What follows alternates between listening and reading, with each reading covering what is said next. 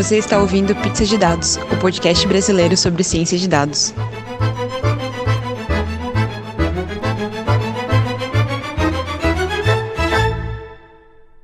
Oi, boa noite, pessoal. Bem-vindo a mais um Pizza de Dados. Eu sou a Letícia. Eu sou o Gustavo. Oi, eu sou a Jéssica. E eu sou o Felipe. Legal, antes da gente começar, eu vou dar um recadinho. É, a gente queria agradecer o Will Rosa, que deu algumas dicas sobre data storytelling. Ele indicou o livro The Visual Display of Quantitative Information, uh, The Back of the Napkin e Como Mentir com Estatística.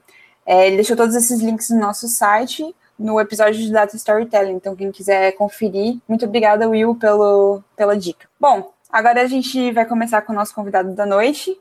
Estou especialmente orgulhosa desse convidado, oceanógrafo, é o Felipe, Felipe Fernandes. Por favor, se apresente, conte um pouquinho sobre você e, claro, sua pizza favorita. Bom, eu vou começar pela pizza. Eu coloquei que é a pizza de porcini, mas a verdade é, eu gosto de todas as pizzas. Eu, todas, eu sou glutão. Inclusive a mal falada pizza de frango. O catupiry eu também como. Muito bem. O que, é, que é porcini? Eu não sei. É um fungo, é um cogumelo. Ah, e legal. A única razão pela qual eu coloquei ela não é porque eu gosto dele, é porque eu comi uma uma vez que era muito bem feita. Para mim é mais se a pizza é bem feita ou mal feita, né? Uhum. E foi uma pizza que a gente achou pelo cheiro. A gente estava andando na rua, Nossa. estudantes passando com, com a caixinha, foi cheirando e falando: Meu Deus do céu, que cheiro maravilhoso. Fomos seguindo, fizemos engenharia reversa, fomos seguindo o caminho das estudantes, achamos lá o lugar que vendia e compramos. Que legal. guardado na memória. Que máximo. E, bom, agora que eu falei da pizza, é, meu nome é Felipe Fernandes, sou oceanógrafo, assim como a Letícia. Né? Eu não me considero um cientista de dados, mas estou achando muito legal vocês terem me convidado. Muito obrigado por, por, pelo convite.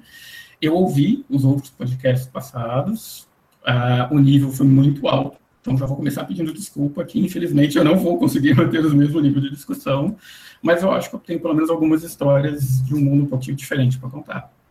Não, a gente está super interessado nas suas histórias. Bom, é. você é desenvolvedor da NOAA, né, que, que é uma das maiores instituições de oceanografia, do, se não a maior instituição de oceanografia do mundo.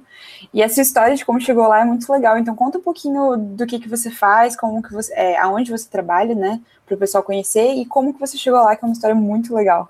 A história de como eu comecei a trabalhar para a NOAA é curiosa. Eu fiquei desempregado e comecei a escrever um blog e as pessoas lá dentro me encontraram através do meu blog e me convidaram para trabalhar. Falaram: o que, que você acha de continuar escrevendo esse blog, mas a gente te paga. Nossa, que fantástico. Então, uma, Seria uma meu muito sonho. fora da casinha, assim, muito surreal, né? Eu tenho que agradecer ao povo que me demitiu naquela semana, porque foi graças àquela demissão que eu consegui esse emprego ótimo. Eu já estou nele há três anos, estou indo para o meu quarto. É, infelizmente é instável, é contrato de ano a ano, mas dentro da NOAA existe um escritório que chama IUS, que é Integrated Ocean Observing System, que é, são políticas que fica dentro do maior, do, do marco maior que chama GLOS, que é o Global, Global Ocean Observing System, que inclusive o Brasil faz parte também. Vários países teriam a sua comissão interna, né? O IUS é dos Estados Unidos. No Brasil, se eu não me engano, não tem um nome, mas existe. A gente tem vários programas que estão dentro desse GUS também. Só que eu dei sorte de, de ter sido encontrado online e de trabalhar com o pessoal lá, porque, assim, meu chefe lá é uma pessoa que ele é analista de sistemas, ele não é político. Então, ele adora da gente trabalhar no GitHub, resolver problemas através de issues. Ele foca muito em software aberto. Todas as soluções que eles querem para a NOAA, eles querem que seja aberta, sustentável, compartilhada com outros países. Então, é, é muito legal é realmente meio que um trabalho dos sonhos, assim. Que legal. Eu, é, espero que a grana não acabe, mas todo ano tem uma ameaça, né? Todo ano é um contrato novo. Entendi. E, mas assim, o, o que, que é seu trabalho? Você fica fazendo blog, posts? Co como é que funciona isso? Começou com isso. Eu faço blog posts ensinando pesquisadores e o público em geral a usar os serviços da NOAA. Né? Depois a gente pode até compartilhar o, o link no, na, na página. E mas se expandiu para um pouco mais do que isso. Por exemplo, são, eu gosto de falar que são três frentes. Uma frente é a frente de educação, que é ensinar né, pesquisadores a usar os serviços da NOAA. Basicamente, são Jupyter Notebooks com exemplos.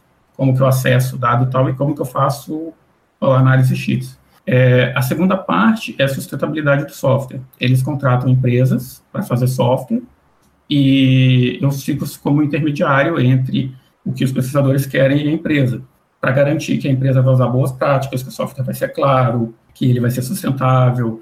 Quando acaba o contrato com a empresa, sou eu que faço correções de bugs e manutenção do aquele software. Uhum. Eu até brinco que no meu primeiro ano de trabalho, meu trabalho era converter código de Python 2 para Python 3. é, meu segundo ano foi acertar CIs, né, Continuous Integrations, para tudo. Meu quarto ano foi fazer de novo CIs, mas para Windows, não é veio. Então, os problemas vão aparecendo e a gente vai resolvendo, mas a, o lance é deixar com que o software seja sustentável. Eles não querem aquilo. Contratei uma empresa, a empresa fez o software, acabou o contrato, a empresa saiu de figura, o usuário começa a reclamar do software e a coisa morre. E aí depois vem dinheiro, contrata uma nova empresa para fazer um novo software para resolver o mesmo problema. Entendi. Eles não querem isso, né? eles querem acabar com isso. E que tipo de software vocês trabalham lá? Desde coisas que a gente chama de compliance checkers, que checa se os dados têm os metadados corretos para ir para os bancos de dados, até softwares de análise mesmo. Por exemplo, essa semana eu trabalhei num software de análise de elevações de maré. Eu também trabalhei num software que resolve a equação de estado da água do mar, coisas de domínio específico da oceanografia. Uhum. É, Para quem não é oceanógrafo, a equação de estado da água do mar é o equivalente do nosso PV igual a NRT dos gases que a gente lembra do segundo grau. A diferença é que ela não é tão fácil de resolver assim, né? Que tem salinidade, temperatura, pressão e a gente resolve ela numericamente, não uma, não, é, não é físico químico direto, que é mais assim que eu, que eu já fiz. Hoje eu estava fazendo um que é puramente de visualização. É, a gente tem vários modelos oceânicos, né? E a gente quer visualizar as grades desses modelos. E se você não conhece o modelo por trás, fica difícil. Então, eu fiz um software que abstrai isso. Você simplesmente coloca qualquer modelo lá e ele vai te dar um outline num, GeoJSON, que você pode botar no mapa interativo da grade. Né? Então, as pessoas podem ver os outlines de qualquer modelo no mapa. É, tem, tem uma intersecção muito grande com o sistema de informações geográficas que eu faço. Entendi. É uma coisa que eu acho interessante é que os dados de oceanografia, né, diferentemente do que a gente vê muito na ciência de dados, eu vejo muita gente falando de dados JSON, XML, o CSV, são normalmente dados bem 2Dzão, assim, né, bem em tabela de Excel. E na oceanografia, e não só na oceanografia, mas nas ciências ambientais como um todo, os dados eles são 4D, né? Então você tem XY, aí você tem Z de profundidade, principalmente no oceano, e você tem no tempo isso. Então isso agrega um, um grau de complexidade que acaba tornando as análises muito mais custosas computacionalmente, né? Então, para responder essa pergunta, realmente é, não são 4D, né, três dimensões espaciais, uma temporal, mas ainda tem as outras dimensões, que são as realizações, ou seja, quantas simulações daquele experimento, e as propriedades, né? Ou seja, cada uma desses matrizes 4D, você tem uma para sanidade, uma para temperatura, uma para nutrientes, etc. E um problema que a gente passou recentemente foi uma simulação de maré, que eram 90 realizações, e cada simulação era 250 gigas. Caramba. E a gente precisava fazer análise temporal de cada nó.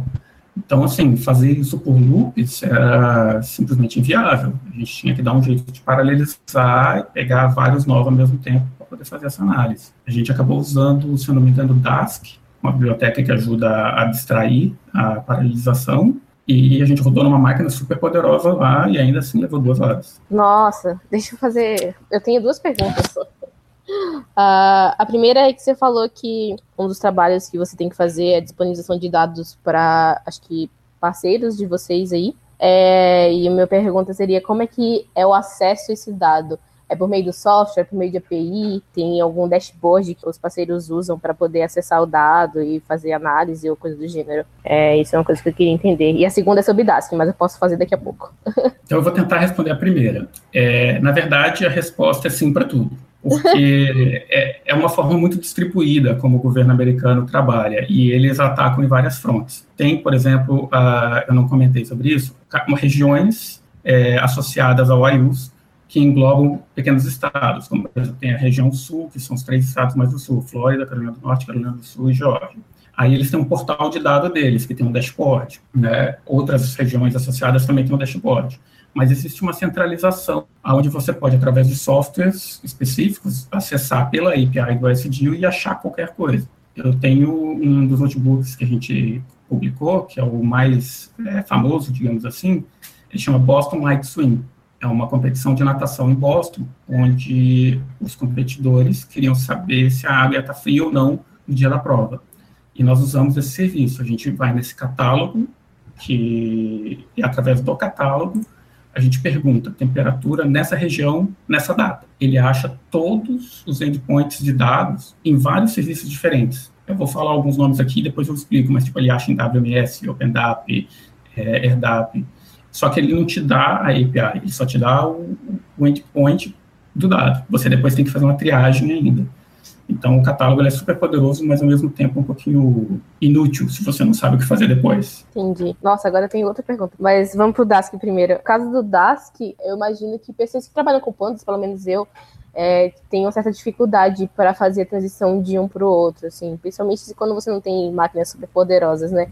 Que dica assim, é, que você daria para pessoas que têm interesse em paralisar as análises porque tem muito dado e tudo mais? Usar o Dask é realmente a solução? A, ajudou? Né? Tem outra coisa que você gostaria de tentar ou, ou tentaria antes de usar o Dask? Eu olhei outras soluções para explicar uma coisa. Eu sou um bom desenvolvedor eu sou um ótimo copy cola. Uhum. Então tinha uma solução do Dask muito boa pronta para mim, que primeiramente ela não funcionou, ficou mais lento, mas com, depois que a gente achou onde estava o problema, com pequenos ajustes, ela resolveu o nosso problema. É, dito isso, eu leio bastante sobre as coisas, mas eu não entendo nada em profundidade. É, a gente gosta de falar que essa é a definição do oceanógrafo, sabe um pouco de tudo e nada de nada.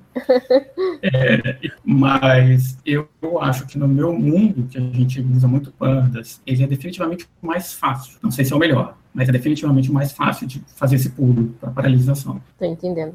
Legal. É que a gente tentou usar o, o Dask para paralisar algumas análises da Rose, porque a gente estava tendo um problema muito grande de, de, de consumo de memória para análise dos dados dela, quando virou o ano e a gente não foi muito bem sucedido. Talvez tenha caído na mesma situação que você, que tenha que a, arrumar alguns parâmetros lá para poder mexer. E a gente não teve tempo de ir a fundo para poder descobrir o que, que era que estava causando isso. Mas é uma coisa que a gente gostaria de tentar, eu acho que no futuro não muito distante, talvez. O que, que é Dask? É, uma coisa que eu posso te dizer. Ah, desculpa, a gente está falando e não explicou. Né? Dask é uma biblioteca que ela ajuda em abstrações para fazer cálculos de lakes, né, ou cálculos lazy, né, evaluations, e ajuda a paralelizar também. É, eu comecei a usar para paralelização agora, antes eu usava só para fazer o, o, laser evaluation. Por exemplo, eu podia pegar um modelo de 250 GB que não cabe na memória e carregar ele para um Dask array, como se fosse um NumPy array, e sair fazendo contas, multiplicar, somar, dividir, e nada acontece. Ou seja, ele não carrega na memória. No final, eu dou um compute e aí ele vai em pedaços por pedaços que caibam na memória executar aquilo. É meio é parecido com um pouco com com Spark, né, nesse sentido, né? Você monta toda a sua estrutura de análise e ele executa no final na hora que você manda alguma ação, né, digamos assim. É, é bem legal nesse sentido, porque aí você não precisa ter tudo carregado para poder você fazer as contas matemáticas em cima dele. Isso, exatamente isso. Inclusive, eu acho que o Dask tem até uma interface para o Spark também. Eu, eu fiz um tutorial uma vez, confesso que eu não, não fui a fundo nessa parte, mas aí aí a segunda parte do Dask é a paralisação. Se você tiver acesso a um cluster, ele vai distribuir esse cálculo no seu cluster. É, mas só voltando para uma coisa que a Jéssica falou, Jéssica, um dos autores do Dask, o Matt Rocklin, é super atencioso e super gente boa.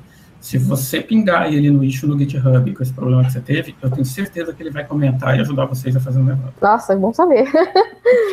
que legal. Eu nunca tinha ouvido nem falar. É, é, feito em que linguagem? Python puro. Python puro? Que legal. Não conhecia, nunca nem tinha ouvido falar, na verdade. É, você já ouviu falar do, do SciTools? É, com, com Z, e, e, tem várias outras bibliotecas parecidas assim que terminam com Z, que, é, que eles serviam para fazer esse tipo de, de laser evaluation. Não, não conhecia. Então, são, são bibliotecas mais antigas. O Dask nasceu quando esse cara, o Matthew Rock, ele foi contratado pela Continuum e ele agregou todas essas bibliotecas em uma. E aí ele criou o Dask. Ah, que massa. Que legal. Mas assim, ele seria um concorrente do, do Spark ou eles fazem coisas diferentes? Ele tem um, um overlap, sim, que pode ser tido como concorrência, mas existe também uma interoperabilidade entre os dois. Você pode jogar de um para o outro. É, eu um tutorial uma vez dele, onde a gente fazia isso. A gente começava no Dask, jogava para o Spark e trazia para o Dask de volta. Eu não sei a utilidade disso, mas existe possibilidade. Uma coisa do, boa do Dask, né, é que ele não traz de brinde a, a, a JVM que o, o Spark precisa para poder funcionar. Então, acho que isso é um grande diferencial que atrai muita gente para usar o Dask. É, como é que é o brinde? Qual que é o brinde?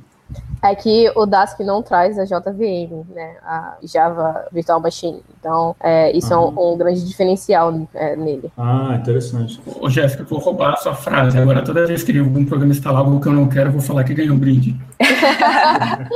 ah, e se eu puder fazer outra pergunta, é, é o, o, o que você quer dizer com acesso ao cluster? É, então, o Dask, ele gerencia o cluster. Se você tem um cluster disponível, ele tem uma classe, que é de client, onde você ele enxerga todos os novos clusters e ele distribui a sua computação, seus cálculos nele. Ô, Gustavo, acho que, não sei se você entende o conceito do cluster, seriam vários computadores conectados e você pode distribuir suas contas, seus cálculos em vários computadores. Então, imagina que o seu computador, ele tem uma capacidade de processamento. E aí você consegue pegar um, um modelo desse de 250 gigas e você fala para ele, ó, oh, eu preciso calcular isso. Aí vamos supor que você tem um cluster com seis nós, que seriam seis computadores. É, você poderia você divide ele entre vários dos seus nós para que ele calcule, depois ele retorna isso e junta tudo, entendeu? Não sei se era essa a pergunta que você fez. Acho que, acho que ficou bem claro para todo mundo. Obrigado. Valeu. É, desculpa, não tinha entendido que era essa pergunta, mas a explicação dela com certeza foi melhor do que qualquer uma que eu poderia dar. Obrigada. Ô, Felipe. Não, a pergunta era mais básica mesmo, valeu. Ô, Felipe, você falou bem no começo, né, que você é um cientista, mas você não se considera um cientista de dados. Apesar da gente estar tá falando aqui de capacidades computacionais bem grandes, dados é, bem complexos, né, muitas variáveis, muitos cálculos matemáticos para serem feitos em matrizes muito grandes. Qual que você acha que, na sua opinião, que é a diferença entre um cientista e um cientista de dados, se é que essa diferença existe? Eu considero esse questionamento interessante. É pela minha própria dificuldade em entender de dados. Uma das razões pelas quais eu não me considero um cientista de dados é porque eu não faço as aplicações que eu vejo por aí que são classificadas como cientista de dados. O meu dado eu não considero ele interessante para resolver problemas e perguntas que são feitas por cientistas de dados, normalmente. Eles resolvem um problema específico de um domínio científico específico. Só que mais e mais eu vejo esse termo ser usado para um pouco mais livre, para várias outras áreas. Então, assim, se alguém me chamar de cientista de dados, eu aceito, mas eu não me considero. Eu acho que cientistas de dados hoje são, como vocês comentaram, os unicórnios. Uma pessoa que sabe um monte, um monte de coisa e traz dentro de si ainda aquela vontade de resolver um problema X. Então, acho que nem um cientista de dados pode ser comparado com outro, né? Que nem um Nora Number, né? Nora Number é diferente de Nora Number quando você compara. Então, fica difícil você agregá-los quando você não consegue nem compará-los. Né? É, assim, é uma coisa que eu tenho sensação é de que as pessoas usam o termo cientista de dados para quando você trabalha com dados para um propósito empresarial, talvez, porque se você parar bem para pensar, você pega ali a área da Jéssica, economia, do Gustavo, tipo, sonografia, tipo, são áreas que trabalham com dados há muito tempo. O nosso dia a dia é respirar dados, por isso que para mim, assim, quando eu saí da sonografia e descobri a ciência de dados, para mim fez muito sentido, que as coisas eram muito mais próximas do que a sonografia, a programação, por exemplo. Eu vejo que as pessoas usam cientista de dados mais quando elas querem dizer que é alguém que tá mexendo com dados, mas com um propósito empresarial, principalmente, assim, ou com algum fim, assim, de, de gerar alguma coisa de, de mudança na sociedade alguma coisa, um produto, talvez. Porque a ciência de dados é feita há muito tempo pelos estatísticos, pelos economistas, pelos biólogos, oceanógrafos, etc. Essa é a sensação que eu tenho, assim. Eu estava tendo um pouco essa discussão do que, que é ciência de dados, do que, que são os subcampos da ciência de dados com um amigo outro dia. Então, o que acontece também é que ciência de dados é um termo muito novo para coisas que pessoas já fazem há muito tempo. Aquela famosa frase do eu cheguei aqui e era tudo mato. Então, as pessoas faziam ciência de dados antes da ciência de dados ser cool, né, ser descolada, ser a, a profissão mais do... sexy. A profissão mais sexy, sexy do século XXI e por aí vai. E aí você pega, por exemplo, é, subcampos ou campos específicos como bioinformática, oceanografia, que trabalha com quantidades absurdas de dados, faz análise em cima disso, é, estuda isso para melhorar modelos, indica melhoria de processos a partir desses estudos. Isso, querendo ou não, é é um pouco ciência de dados, só que é um campo bem específico, porque é relacionado, por exemplo, modelos de oceanografia, é relacionado à distribuição de, de genes é, numa população, é relacionado à expressão celular daquela doença lá. Então, esses pequenos nichos, assim, mais específicos, é, querendo ou não, ainda se torna ciência de dados. Por isso que eu falo que foi lindo que você falou, mas que eu discordava. Porque não deixa, não é porque é específico que deixa de ser ciência de dados, entendeu? Não é porque você assume um chapéu mais desenvolvedor no momento que você deixa de ser cientista de dados. Porque o seu foco sempre é em melhorar o que você consegue absorver daquele dado ali. É sempre você precisa entender o que tem por trás daquele código, daquele algoritmo, para poder saber como melhorar ele, entendeu? Nesse sentido, eu acho que a ciência de dados é uma coisa meio mágica, um pouco, assim, ainda. Não, com, com certeza, eu, eu, eu, concordo com o que você disse, eu, eu acho realmente fascinante o, ver trabalhos de cientistas de dados, mas quando eu às vezes digo que eu não me considero um, e que eu acho que é diferente comparar um cientista de dados com o outro, é, é realmente isso, talvez porque é tudo muito novo, mas na minha área, por exemplo, esse caso que eu contei dos modelos de análise de maré. O volume de dados era gigantesco, mas o que eu usei para analisar maré são definições harmônicas de maré que têm um significado físico. Então, assim, não é nenhum algoritmo de machine learning, não é nenhuma estatística como um random forest, nem toco num scikit-learn. É um ajuste linear de senos e cossenos. Então, para mim, quando ela tem uma, uma certa rigidez científica, assim, eu não acho que é ciência de dados. É, eu entendo. Tinha esse problema também quando eu fazia as coisas de bioinformática informática, né, um pouco, porque tinha todo um contexto biológico que você tinha que levar em consideração e contagens e que as coisas variavam que não parecia fazer sentido muito com a parte de programação, apesar de a gente usar muito de coisas de programação e R principalmente, né? Então, faz sentido o questionamento, eu acho. É, eu, eu não tenho nenhuma pretensão de dar uma resposta, eu só acho o questionamento interessante e gosto de ouvir as opiniões dos outros. Mas... Gosto também, inclusive. Eu lembro quando o termo estava sendo cunhado, o criador do Pandas, o Wes McKinney, ele falou isso Ele vem da área de. Ele é matemático, vem da área de finanças, e alguém chamou ele de cientista de dados. E ele falou exatamente isso. Não me considero um cientista de dados, mas se me chamarem de cientista de dados, eu aceito. É, então, se eu puder é, é, é dar minha opinião, que assim, Felipe, quando você falou que, você, que eu entendo que você falou que, que quando tem uma coisa um pouco mais específica, assim, da área mais científica, da, da, da daquela área específica, você não acha tanto que é, que é cientista de dados, mas assim, eu tenho uma visão mais abrangente que, para mim, assim, tudo que a gente fazia em economia antes de existir o termo ciência dados, para mim sempre foi ciência de dados. Quando surgiu, eu fiquei tipo assim, ah, beleza, tá aí um trabalho para economista que faz só as coisas legais, e só resolve as coisas. Assim, minha, minha opinião de ciência de dados hoje em dia é muito mais assim, pessoa que gera resultado a partir de dados, independente se faz só uma média, independente se só gera um gráficozinho, ou se usa machine learning, ou se usa oceanografia. Para resumir, o que a Jéssica e, e, eu estão querendo dizer é que assim, você pode não se considerar um cientista de dados, mas a, gente, mas a gente considera você um, beleza? Mas, Gustavo, interessante o que você falou, eu, mas eu sempre considerei economista cientista de dados. é, que curioso. que você pois é. Está estatística para resolver um problema que, na minha opinião, é completamente esquizofrênico e ilógico. Então, isso é ciência de, ciência de dados. Esquizofrênico. Não, beleza. Então, se você sempre considerou economia e cientista de dados, então eu sempre considerei o oceanógrafo cientista de dados também. Então, beleza. Então... Achar lógica no mercado financeiro você tem que ser um, um Gandalf cientista de dados, cara. Ah, isso não, é, isso não é economia, não, relaxa. não, brincadeira. A lógica é assim, mas saber investir não é não. É porque muita gente chega para mim e pergunta: ah, e, é, o que, que eu devo investir e tal? Eu faço a mesma ideia. A gente não aprende isso, não. A gente sabe, no máximo, sabe explicar as hipóteses de que tá tudo certo, que não tem. As hipóteses são exatamente que não tem como ganhar dinheiro porque tá tudo funcionando. é, mas essa discussão do cientista de dados, o que é, o que não é, e quem é e quem não é, eu acho que tá vindo cada vez mais à tona, cada vez que mais gente se interessa e mais gente se chama de cientista de dados. E acho que vai ser, vai ser natural e acho que vai, ter, vai ser até saudável para que a profissão tome uma, uma cara, assim, uma. Talvez porque seja necessário, talvez porque as pessoas vão exigir isso, mas eu, na minha visão, hoje ainda é um unicórnio, porque tem que saber tudo de tudo e você pode vir de qualquer área e saber fazer qualquer ponta das, das necessidades que você precisa ter. Você já vai se chamando. Então, fez sentido? Acho que não fez sentido nenhum que eu falei. Fez, fez um pouco. quanto ciência de dados.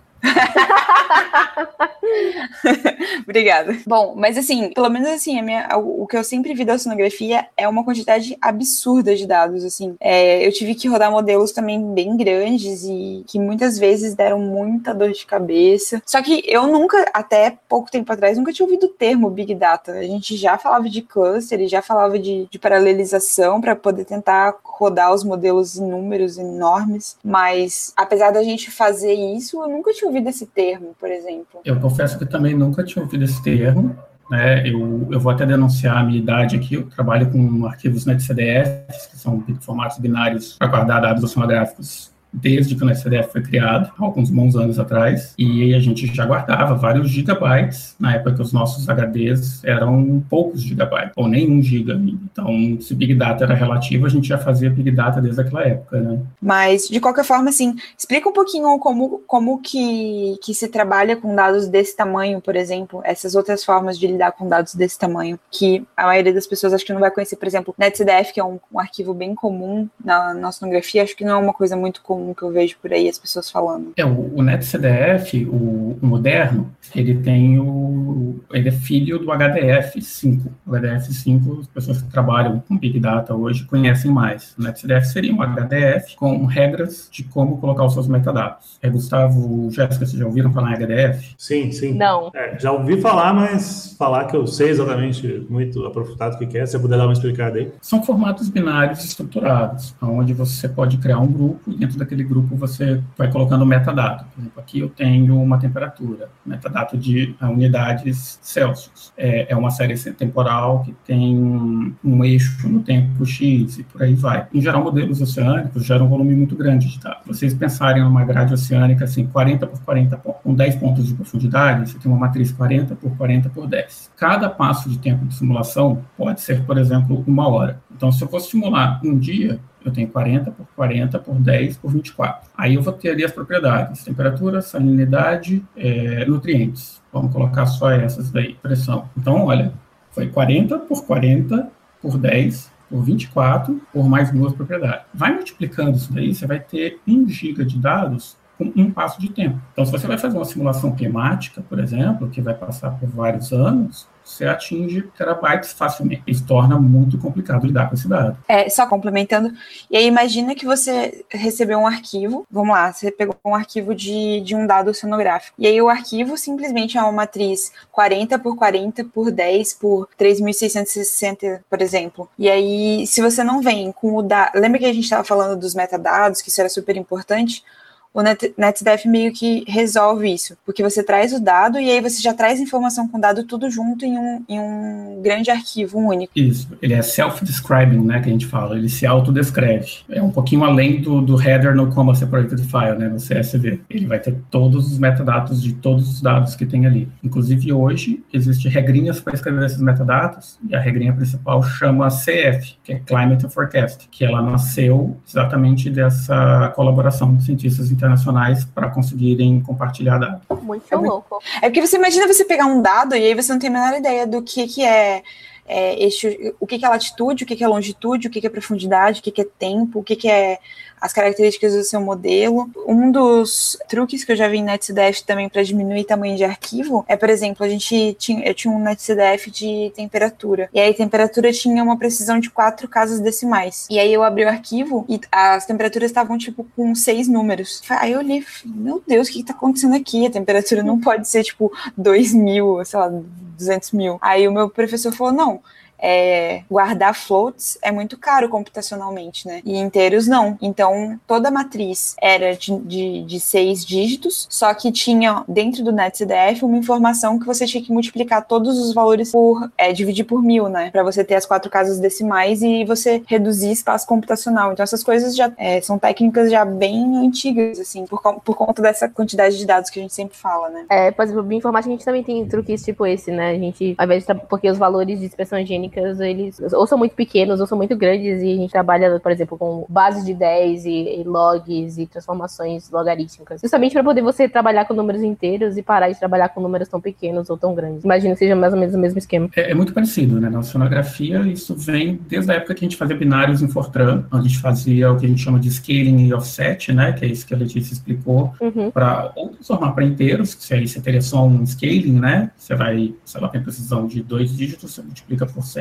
todo mundo virou inteiro e você economizou de salvar um dígito. Mas às vezes você vai além, você faz um scaling offset, que é um ajuste linear ao redor do menor volume de dados. Mas hoje em dia, é, o próprio NetCDF, puro, são formato filho do HDF, ele tem formatos de compreensão mais evoluído. Pode ser o ZLib, pode ser o LZNA, pode ser o, o LZ4, BLOSC, que são algoritmos de compactação mais evoluídos e que compactam muito bem o dado, são muito rápidos também, você conseguir acessar o dado como se ele tivesse descompactado. Modelos climáticos, infelizmente, se você não fizer assim, fica inviável de, de trabalhar com eles. É, porque pensa que modelos climáticos são modelos que tem que resolver o mundo inteiro, né? E de forma reduzida para você conseguir ter um, um dado utilizável, né? É, ô Felipe, assim, eu vejo bastante, você contribui bastante pro Conda, né? Pro Conda Forge. Isso faz parte da Anaconda ou, ou é uma, uma, coisa sua? Como é que funciona? Então, muita gente confunde pelo nome achando que faz parte da Anaconda Inc., né, que é o novo nome da, da empresa contínua. É, não, a gente não tem nada a ver com eles, apesar de que tem dois funcionários da Continuum que também são parte do Condaforge. O Condaforge, na verdade, nasceu de uma necessidade de cientistas de instalar software. É, o PIP não resolveu o nosso problema. A gente tem vários programas Python que não são puros, a gente fala que é os programas sujos, né, que ligam com biblioteca C ou até mesmo biblioteca Fortran. E, então a gente precisava de um instalador agnóstico. Quem estava no mundo do Linux tinha o seu problema resolvido. Quem estava no mundo do Mac, mais ou menos. No Windows, nem pensar. Quando o Conda chegou, foi uma maravilha. Por exemplo, dentro do meu trabalho, eu passo um arquivo, que é o environment file, que seria parecido com o requirements.txt, e a pessoa consegue criar um ambiente em Mac, Windows e Linux com um comando, e é o mesmo ambiente, com o mesmo software, e ele vai conseguir reproduzir os resultados. Então, assim, a gente começou a criar os nossos pacotes, já que esse gerenciador de pacotes resolveu o nosso problema. Tudo começou com um cara na Inglaterra, que é o Phil Elson, tem meu xará, Philip também, e ele estava resolvendo o problema para o UK Match Office. O UK Match Office seria o análogo da NOAA lá. Eu comecei a copiar as soluções dele para o iUse, né, para dentro da NOAA, só que eles resolviam para 15, 20 pacotes, apesar de que ele desenvolveu a tecnologia, mas dentro do iUse eu fiz quase quase 2 mil pacotes, que a gente Caraca. tinha um, um, a gente tinha uma demanda muito maior, né? Os Estados Unidos é um pouquinho maior do que a Inglaterra, então um monte de pesquisador, um monte de universidade pedindo pacotes, a gente cresceu rapidinho daqueles 20 para quase 2 mil. E aí a gente, eu encontrei com o Phil Wilson, a gente trocava informação online, né? Encontrei com ele uma vez uma um congresso, ele falou: vamos juntar forças. Você fazer o seu canal, que resolve o problema do iUse, eu fazer o meu canal, que resolve o problema do UK Match Office, é, vamos fundar um e nós vamos contribuir para ele juntos. Então, assim nasceu o Conda Forte. Foi eu, ele e mais três caras que estavam na sala com a gente na hora, que falaram: pô, isso é legal, quero participar. Depois dos primeiros três, quatro meses, ainda era uma coisa muito solução caseira, só nossa. Aí o pessoal começou a achar a gente online, começou a crescer de um jeito. Hoje nós perdemos totalmente o controle. Eu não tenho nem noção de quantos pacotes tem, eu não sei nem os nomes de todos os core members, né, os membros que, que têm direito a voto. É, eu confesso assim, é uma loucura. Hoje eu só organizo os encontros para a gente fazer reuniões, e eu tento meio que guiar para que lado a gente vai e fazer um certo trabalho político assim para a gente conseguir grana, conseguir máquinas para fazer os, os, pacotes, né, para manter os pacotes online, esse tipo de coisa. Mas hoje eu já nem faço mais nada técnico. Nossa, muito legal, muito, muito legal. Tenho perguntas. uh, imagino que, por exemplo, desenvolver pacotes e coisas interessantes desse nível, assim, que muita gente precisa e que ajuda muita gente, é que é um trabalho uh, colaborativo, assim, absurdo, né? Tanto é que vocês se juntaram para poder fazer isso é, para resolver para muita gente. Mas me explica como que funcionou no começo. Por exemplo, você falou que logo no começo tinham você e mais três e vocês estavam trabalhando juntos e tudo mais. Mas como que isso funcionou na prática, tá ligado? Porque vocês estavam em tese em locais totalmente diferentes um do outro. Vocês trabalhavam em todos horários diferentes e vocês queriam mais ou menos a mesma coisa, mas nem tanto. E como foi isso? Então, o, esse rapaz, o Phil Wilson, ele veio com uma solução maravilhosa. Ele criou essa organização no GitHub, onde a gente tem um repositório central que é onde a gente manda a receita que cria o binário. Então, nós usamos serviços judiciais para fazer esses pacotes para Mac, Windows e Linux nesse repositório central. Né? Quando a receita é aceita, que a gente dá o um merge, uhum. automaticamente o GitHub cria um novo repositório para aquela receita e as pessoas que foram listadas como maintainers naquela receita, elas têm acesso àquele repositório, elas são donos daquele repositório. Então, essa foi a nossa forma de distribuir o trabalho. Eu, tô, eu abri aqui a página, por exemplo, nós temos 4.257 repositórios, o que seria mais ou menos 4 mil receitas, 769 pessoas colaborando. Nossa. Caramba! Deixa Se não só... fosse automatizado, seria inviável gerenciar isso. Eu tenho uma pergunta, assim, é, pacotes, você diz assim, são pacotes que exigem, por exemplo, outras linguagens, é tipo bibliotecas que você tem que usar, só que usam outras coisas além do, do básico do Python, é isso? Sim, a gente tem pacote Perl, a gente tem pacote C, C++, R. A comunidade de R dentro do Contafort cresceu muito nesses últimos meses. Mas esse é... pacote, ele serve para essas outras linguagens ou eles usam essas outras linguagens para trabalhar dentro do Python? É isso que eu não entendi muito, assim. Não, o, o Conda, ele é um package manager. Ele é um ele instala esses pacotes para você. Né? E da mesma forma que, que se você usa um Linux Ubuntu, você tem o apt-get, e aí você pode instalar o LaTeX, você pode instalar o Python, você pode instalar qualquer coisa, o Conda vai instalar o pacote para você. Ah, então você é o responsável por fazer o NetCDF funcionar com um comando. Isso. Você dá, quando você der Conda Nossa. instala o NetCDF 4, fui eu que empacotei. E eu... esse ainda sou eu. É Nossa, cara, eu tenho muito que te agradecer. isso, cara... que, isso que eu ia falar eu queria aproveitar o momento aqui para agradecer pessoalmente, profissionalmente. Eu estava tentando essa semana instalar o XGBoost no, no Mac e não não não estava tendo como, seguir uns três tutoriais aí, instalei um monte de coisa, não adiantou nada, até que eu achei lá o comando lá, quando a, quando install, é, quando a Forge install, traço C, né? XGBoost foi, instalou direitinho, só alegria, então, Nossa, muito obrigado aí.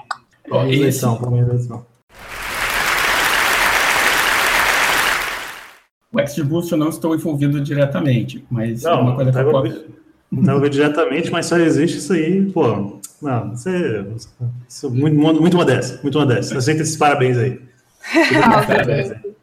Mas é que cada pacote tem o seu feedstock, que a gente chama, que é um repositório dele onde ele é feito. E se você tiver algum problema com o pacote, acha essa feedstock e abre um issue lá. E se você quiser simplesmente dizer valeu pelos maintainers por ter colocado, também é, é, super válido. Mas a gente distribuiu até isso, até a, a comunicação sobre os pacotes. Ah, eu tenho então, outra assim, pergunta. Foi mal. É porque essa parte da, da do, do, open source em si me, me interessa muito, uh, principalmente quando é, o assunto é ciência de dados, né? Porque a ciência de dados tem um, uma má fama de viver na academia e cada um com a sua pesquisa e aquela coisa toda, e é meio chato isso. Mas, por exemplo, pessoas que querem contribuir com, com o Conda Forge e tudo mais, é, é só elas irem no GitHub e fazer fork dos pacotes e só? E tem, mandar o PR? Tem várias formas de contribuir. Se você é, é é, a gente fala GitHub Serve, né? Se você sabe mexer bem no GitHub, sim. Se você quer mandar uma receita nova, você tem que ir nesse repositório central de submeter a receita, que chama Staged Recipes. Se você quer atualizar ou mexer numa receita que já existe, você tem que achar o feedstock daquela receita específica. Se você quer simplesmente reportar um problema ou pedir uma feature, por exemplo, às vezes tem um pacote que a gente não está compilando com uma flag opcional e você quer pedir que isso seja feito, vai lá, abre um issue e peça. Inclusive no NetCDF agora acabaram de abrir uma issue pedindo para a gente fazer a versão paralela com MPI for Pi, né? Tem que reservar um tempo para fazer isso, inclusive. Então, tem várias formas de contribuir, nem todas é através de PR. Sensacional. Tô muito de cara mesmo do quanto que você já me salvou a vida. Sério. Tô até sem palavras agora. Deixa eu ver aqui, acho que eu tinha mais uma pergunta. É, no seu blog, eu, a gente deu uma olhada nele, né? E Cara, tem muito conteúdo que vai desde Fortran até NLTK. Cara, como é que você usa, tudo isso? Como é que você estuda tudo isso? Como é que você trabalha com tudo isso? Usando a tática de oceanógrafo. Eu, na verdade, não sei nada daquilo. Mas, brincadeiras à parte, é, o blog, ele infelizmente está morto, né? Se olhar lá a data do último post, é exatamente a data que a gente começou com a Forge. É, tá, tá criando um relógio quebrado. Depois daquele post, eu nunca mais voltei para ele. Também, eu hoje mantenho o blog da, da NOAA, que é semelhante. Então, fica meio sem sentido manter dois. Só que era realmente um ponto de estudo. Para mim. Então eu via uma coisa que eu gostava, eu tentava copiar e adaptar e manter como aquele snippets que eu posso copiar e colar no futuro. Mas de longe não significa que eu entendo daquelas coisas, ou que eu entendo em profundidade, quase como um, um livro de, de mostruário. Se algum dia eu precisar, eu vou lá e tento desenvolver mais. Legal. E eu também queria perguntar, é, você é instrutor do Software Carpentry, certo? A gente se, se conversa aí nos grupos de, do SciPilot na América, e eu vi que você é, é instrutor do, do, Software Carpentry. O que, que, é isso? Como é que funciona? Como é que você caiu nesse programa? O, o Software Carpentry é uma coisa que eu faço um pouco por paixão, assim, né? Eles são uma organização sem fins financeiros, com o objetivo de ensinar boas práticas computacionais para cientistas. Ou seja, é tudo aquilo que eu queria que existisse quando eu era aluno. Faz sentido. É, você provavelmente passou por isso também, né? Com certeza. Então, quando eu descobri eles online, foi em 2010. Uh, ah, na época, eu acabei não uh, entrando, não fazendo o, o curso de instrutor deles, foi o meu, meu instrutor do Google Summer of Code que me apresentou e falou que eu tinha que fazer. Eu acabei enrolando até 2013. Aí em 2013 eu fiz, me apaixonei e desde então eu tento fazer os workshops, mas é um pouco difícil de fazer no Brasil. É, costuma ser um pouco decepcionante para o aluno, porque o software Capture ele pede que você ensine um sistema de controle de versão, que em geral é Git, Shell básico, para ensinar a pessoa a se defender na linha de comando, Python, R, MATLAB e às vezes Excel. Em geral a gente escolhe Python e R, né? Mas tem até lições para falar e Excel também, porque o objetivo é ensinar as boas práticas, seja com qual ferramenta que você vai usar. Infelizmente, o que acaba acontecendo é que o aluno vai para a linha de comando no Shell e vai aprender Git, meio que se decepciona e já pula fora. Então, é, a única forma de mantê-los, como eu posso dizer, interessados no assunto, e eu faço isso, é logo depois do software capture dar uma coisa mais específica para uma certa área. Então, isso funcionou, eu, eu morava na Bahia, tive para Floripa, e lá tem um curso de sonografia também. Lá isso funciona muito bem, porque o que eu fazia aqui, logo depois do software capture, eu fazia um Python aplicado à sonografia. Aí o pessoal via aquelas coisas de shell, né, de Git sendo usadas na prática e, e funcionava. Aqui em Floripa, eu estou tentando organizar um. Preciso de ajuda com R, se vocês conhecerem alguém bom de R aí na volta. Vamos ver. Eu queria tentar organizar um a dois por ano. Muito legal. É, esse negócio de boas práticas é uma coisa que realmente é uma barreira. Cara, o dia que eu descobri controle de versão, eu acho que eu quase chorei, assim, porque eu tinha seis ou sete pastas de, de código, tipo, versionado com pastas. E aí depois eu tinha seis ou sete ou dez cópias da minha dissertação em Leiter, que, tipo, nossa, o dia que eu descobri controle de versão foi lindo, assim. Uhum. Qualidade de código. Nossa, sério, assim, é um mundo muito emocionante quando você descobre o quanto aquilo pode te facilitar a vida. Mas, de fato, é muito frustrante se você não conhece nada e já vai para aquilo, né? Não, com certeza. Sistema de controle de versão, eu, eu, eu acho que eu não cheguei a chorar, porque eu chorei com o Git. Bom, eu comecei com SVN já era complicado. É, esses são os problemas de ser velho, né? A gente tem que ir trocando. Eu troquei com Mercúrio e, nossa, distribuído, que complicado. E aí hoje eu faço Git de olho fechado, mas assim, eu não entendo Git é um mal necessário, uhum. né? mas realmente eu não imagino minha vida sem mais. A gente brinca às vezes no meu grupo de amigos assim de falar qual foi a coisa mais vergonhosa que você já fez. Aí eu falava, eu copiava e colava dado no prompt do MATLAB, porque eu não sabia nem carregar um, um, um arquivo de texto. Né? Aí o cara falou, nossa, eu achava que não usar controle de versão era a coisa mais vergonhosa do mundo. Eu falei, não, não Mas é, hoje em dia, assim, se você é um cientista e não usa sistema de controle de versão, vergonha é uma placa de vergonha, não é ciência. Shame, shame. é verdade. Bom, galera, o papo tá bom, mas nosso tempo, infelizmente, está acabando. Ah, eu já ia abrir eu... outra cerveja aqui, mas já que tá acabando, deixa pra lá, então vou colocar de volta no. deixa, deixa pro próximo. Eu queria agradecer muito, Felipe, por ter aceitado participar aqui do nosso encontro. Eu tô. Isso, eu que agradeço o convite. Eu tô especialmente honrada, é sempre muito bom poder falar de sonografia, poder mostrar que a gente sabe mexer em código sim, a gente sabe mexer com coisa pesada sim e que eu não sei empurrar tartarugas na praia, que as pessoas perguntam, né? E, mas estou muito feliz mesmo, muito honrada. Eu tenho super orgulho de trazer você aqui para o Pizza de Dados. Gente, muito obrigado pelo convite. Foi um prazer conversar com vocês. E sou fãzão do trabalho de vocês, tanto no podcast quanto fora. É, só queria dar um recado no final que eu esqueci de comentar. Existe um grande projeto agora chamado Pandio, que é financiado pela NSF, que seria o CNPq americano, que é para criar é, regras de como fazer um deployment de uma máquina, um cluster poderoso com Jupyter. Por enquanto está aberto para todo mundo usar, então você teria acesso a esse cluster super poderoso simplesmente clicando no site deles e fazendo análises lá e brincando. Eles estão super interessados em fazer todas as tecnologias de forma aberta, Infelizmente, em algum momento as máquinas vão ser pagas pelo tempo, mas quem tiver interesse e quiser acesso a isso, eu depois mando o link para todo mundo. E é um projeto bem legal, é uma coisa que se funcionar e se for para frente, eu acredito que vai revolucionar como a gente faz análises em dados volumes de dados muito grandes. Que louco! Sensacional. A gente deixa todos os links na nossa, no nosso site, né? Então, podcast.datascience.pizza. E esse link vai estar lá, quem tiver interesse de conhecer um pouquinho mais e brincar nessa máquina super poderosa aí. Obrigada pela dica, Felipe. Gustavo, Jéssica, tem recados finais? É, não, só falar que eu sou, eu sou fã do seu trabalho, Felipe. Nossa, Obrigado eu tô... novo, cara. É, tô, tô junto com o Gustavo. Tá foda. Tá foda. Tô... não, sério, tipo assim, tô, tô bolado aqui, tô de cara velho. Eu tô chateada que eu não vou Obrigado. na Python Sul agora com essa história. Ah, é, eu espero que isso venha, esse podcast saia antes da Python Sul, mas o Felipe é nosso keynote de abertura da Python Sul, que vai acontecer em Floripa de 6 a 8 de abril. Menos nas bases de medo. não, vai ser fantástico. Vai ser com certeza fantástico, você vai arrasar. Então tá bom, é pessoal. isso, né? Acabou? Obrigada, boa noite. É, aliás, boa noite. tchau. tchau. Boa noite. Tchau, boa noite, gente. Você acabou de ouvir mais um Pizza de Dados. Você pode encontrar mais episódios no iTunes ou em seu agregador favorito e nos seguir no Twitter em arroba pizza de dados para mais novidades quentinhas. Tchau!